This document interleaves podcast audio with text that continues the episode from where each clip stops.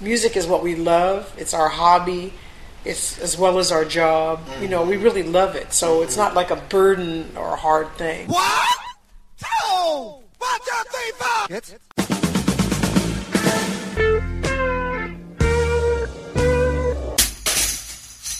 Herzlich willkommen in der Kulturviertelstunde der Podcastreihe von www.kulturwoche.at und einem Interview mit Tuck and Patty. 29, 26, 10. Das ist nicht höhere Mathematik, sondern drei Zahlen, die im Lebenslauf des US-Duos Tuck and Patty große Bedeutung haben.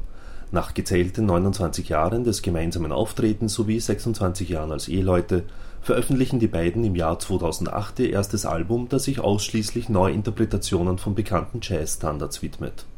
Zehn Klassiker wie Foggy Day oder Old Devil Moon hat das Duo für das neue Album I Remember You ausgesucht und wie gewohnt technisch perfekt, aber gleichzeitig sehr gefühlsintensiv auf Hochglanz poliert. Im Gespräch mit Robert Fischer erzählen Tuck and Patty ausführlich über die Anfänge als Profimusiker, ihre musikalischen Vorbilder und verraten auch das eine oder andere Geheimnis, zum Beispiel wie man Karriere und Partnerschaft über eine so lange Zeit erfolgreich verbinden kann. Und nun zum Interview. Gute Unterhaltung wünscht Manfred Horak.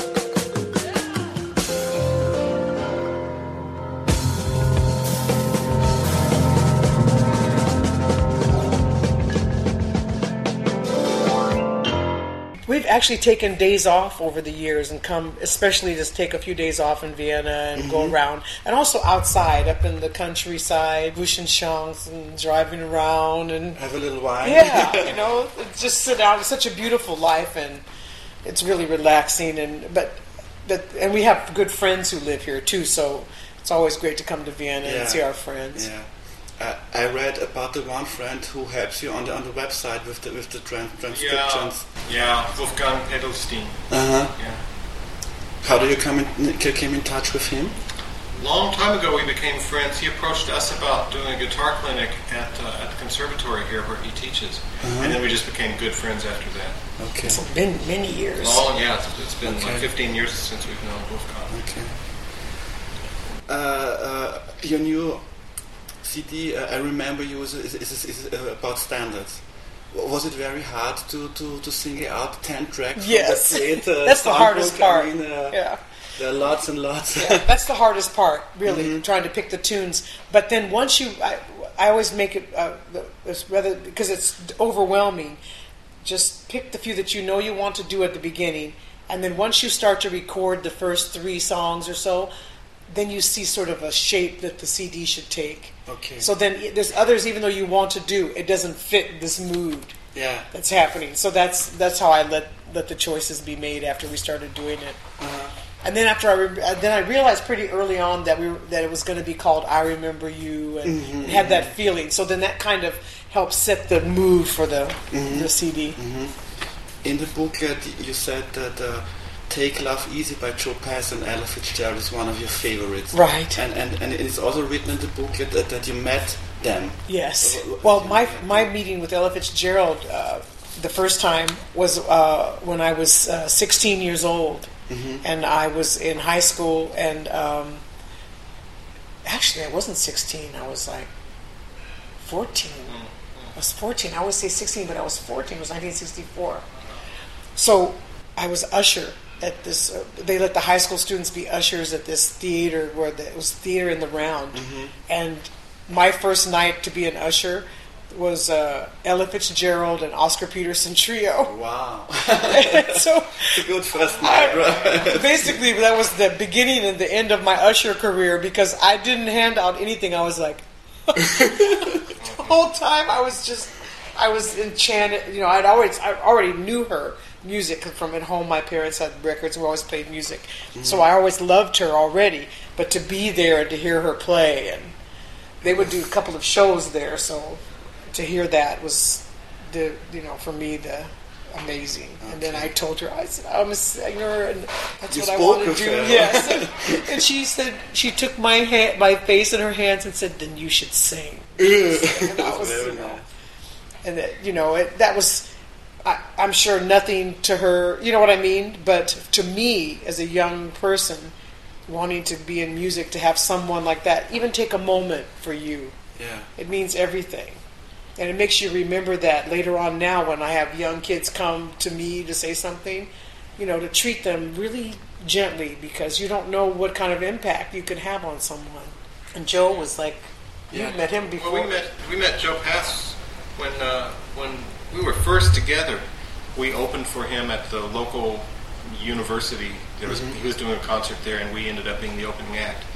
And uh, of course, like anybody in our position, we were really hoping that he'd come listen to our to our set, which of course is unrealistic given life on the road. And in fact, he was downstairs having dinner, which was probably the only time he stopped that day. And and then he came up just in time for his set. But so we intersected backstage, and, and it was dark. It was a theater, so it was dark, kind of where all the curtains are hanging in the in the wings backstage. And uh, uh, he had his guitar, and I, I had my guitar, I think. And he, he said, uh, you, "Oh, you you you just played." And he said, "Yeah." And he said, "Well, you know, play something." Oh God! Oh my bit on the- God! Played a little bit on the guitar. Oh my God! You know, he said, "Oh yeah, you can play." I mean, you know, he, he didn't listen for a long time, and he said, "Yeah, oh yeah, you can play." You can. Good, and then uh, and then that was it. And he did his concert, and that was it. And then years later, uh, he came into the Fairmont Hotel where we played in San Francisco. This is uh, maybe ten years later, or eight years later. Uh, they had the big showroom, the Venetian room, then they had the, the lounge, and Patty and I were playing regularly in the lounge. We still didn't have CDs out or anything. We're still a local band, uh, and so all the big name people were playing in this in this uh, in the big showroom. Dizzy Gillespie and and all different kinds of people would play in there. And so one night it was Joe Pass and Ella Fitzgerald, or one week it was Joe Pass and Ella Fitzgerald. So like he would do, he came in on their break and came into the into the lounge just to hang out for a second, saw us playing, and then we took a break and we started talking to him. And one of the first things he said was, "You opened for me about seven years ago." Wow! He had a great memory. Oh no, this is impossible. It's impossible that he remembered with all the people he sees. And then he went on, and he was really supportive. He was funny too, because Joe Pass was always funny. Mm-hmm. But he was very kind to us, and he was very supportive. And he said, you know, his basic message was, "You kids keep doing what you're doing." And that's kind of like the message that a lot of the older jazz people that we love so much gave to us when, when we met them and during our early years when our first CDs first came out and all of a sudden we were playing on jazz festivals and we felt like we had no right to be there at all and all of a sudden our heroes were surrounding us just you know they'd be at the hotel at breakfast and they'd be they you know we'd played before Miles Davis or we played before Cab Calloway or all these you know it's just All those- incredible It was to us. an, it was an unbelievable moment for us. And, and the, the most common thing that we got from, from the older musicians that were our heroes was simply, you kids keep doing what you're doing. Mm-hmm. Just keep doing it. Don't let anybody tell you to do something else. Don't let anybody tell you anything. Just do what you're doing. And that was the message that Joe Pass gave us. Mm-hmm. He was really kind and warm. So mm-hmm. it was very personal for us. He was the he was the first of the people of, of that stature, really, or one of the first that took the time to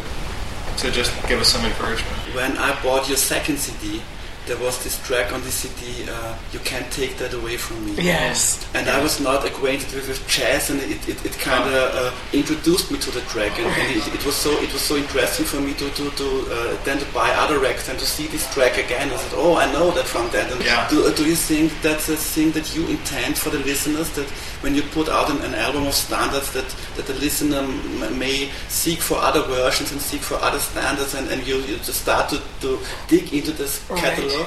I think that's always the, the entry mo- for most young people, or even a lot of people that think they don't like jazz. Yeah. They hear it, and then it does start them on that journey to, to, to explore and to hear it. And, you know, it's like a lot of young people, if you think about it, for them, it was Erykah Badu that took them to Billie Holiday. Yeah. That's, You know, so crazy. it's it's like it's this these things are always happening in music. It's Yeah. always doing that. So I, I always hope that that's what's going to happen because the and then there's always like the young people that come up that are singing this music and doing it that bring the young crowd with them. You know, it's it's it's it's important that that happened that way. I think we were just were, mainly for us it was more of a tribute and a thank you that I remember you in the big way to Yeah. Ella and Joe to Sarah Vaughan to Count Basie to Duke But- Ellington to you know Cole Porter, just on and on. Yeah. A thank you to all of them. But on your first uh, CDs, you brought together all the uh, the, the, the, the influences, right? Like Santana on the, on the one hand, and Jimi Hendrix and jazz, and it, it, it, it goes all together, and it, it was a, a success which which nobody maybe uh, thought about at Right. the first Right. place. Yeah, and that was just kind of the natural thing for us. That was that those albums represented kind of what we did when we went out and played our gigs together, and they represented our What backgrounds. listened to. Yeah, we found that in some ways it was a big advantage of playing as a duo, which we didn't realize at first, was that we could simply let all our influences be there all the time and come out in any combination that happened that happened to, to take place.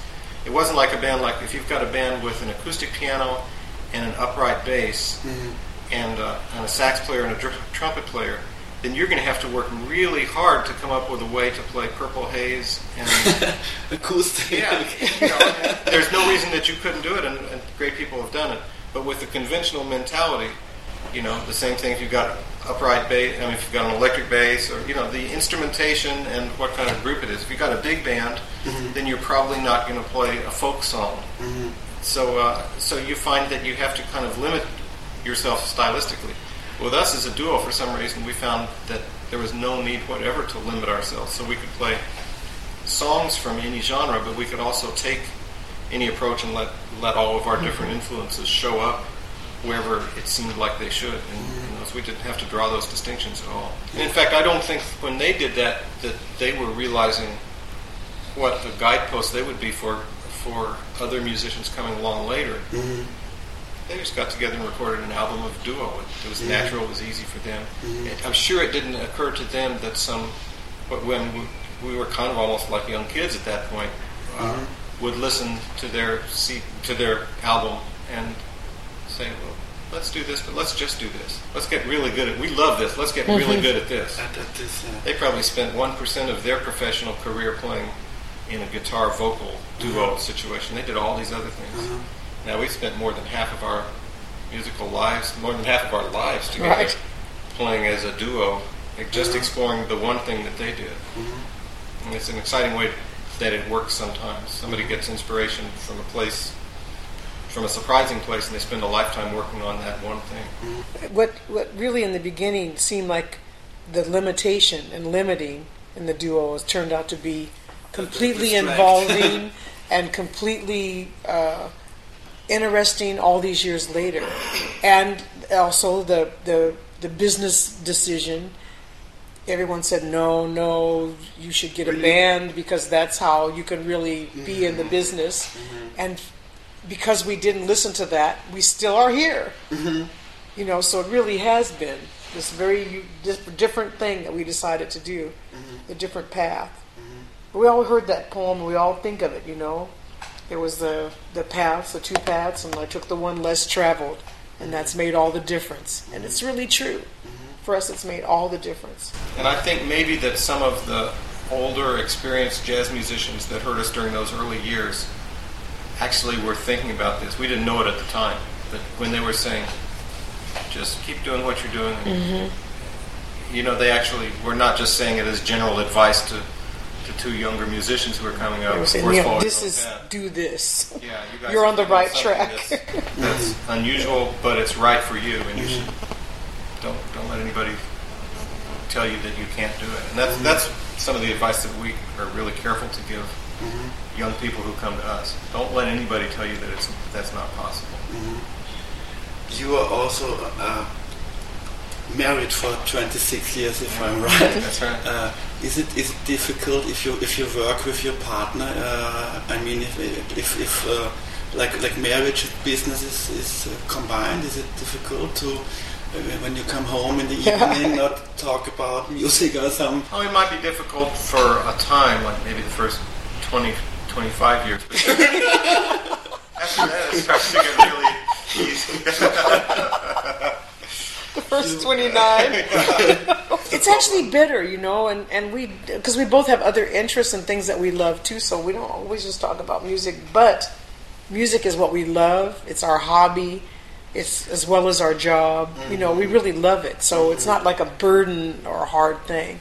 But we both are very good at being able to turn off all of it That's and good. just relax and mm-hmm. you know be at home and read a book and you know because I think because we're better at it because we've been together because we can be in a hotel room. Our life is spent like in one room a lot, so we can be in the same room together and really be alone and read a book or do your thing and I'm doing mine. Even though we're there, we can you know when you travel like that, you learn to make space be, like right where you are. Yeah, yeah. But at the same time, the little details of life that have a, have a way of bringing people together more and more closely, and and we share so many details in our lives. I mean, we're we're more likely to be talking about which flight shall we take, or shall we drive this one or fly it, or you know those kinds of things. Mm-hmm. What about this day should we take? it? You know, uh, oh, we need to call this person or email that person. We're more likely to be talking about that in a given moment than we are about music, or maybe we're equally likely to be talking about it. And so it's mm-hmm. all that stuff of life. Mm-hmm. Parents who have kids go through this stuff of life because they share all this stuff about their kids. You hope.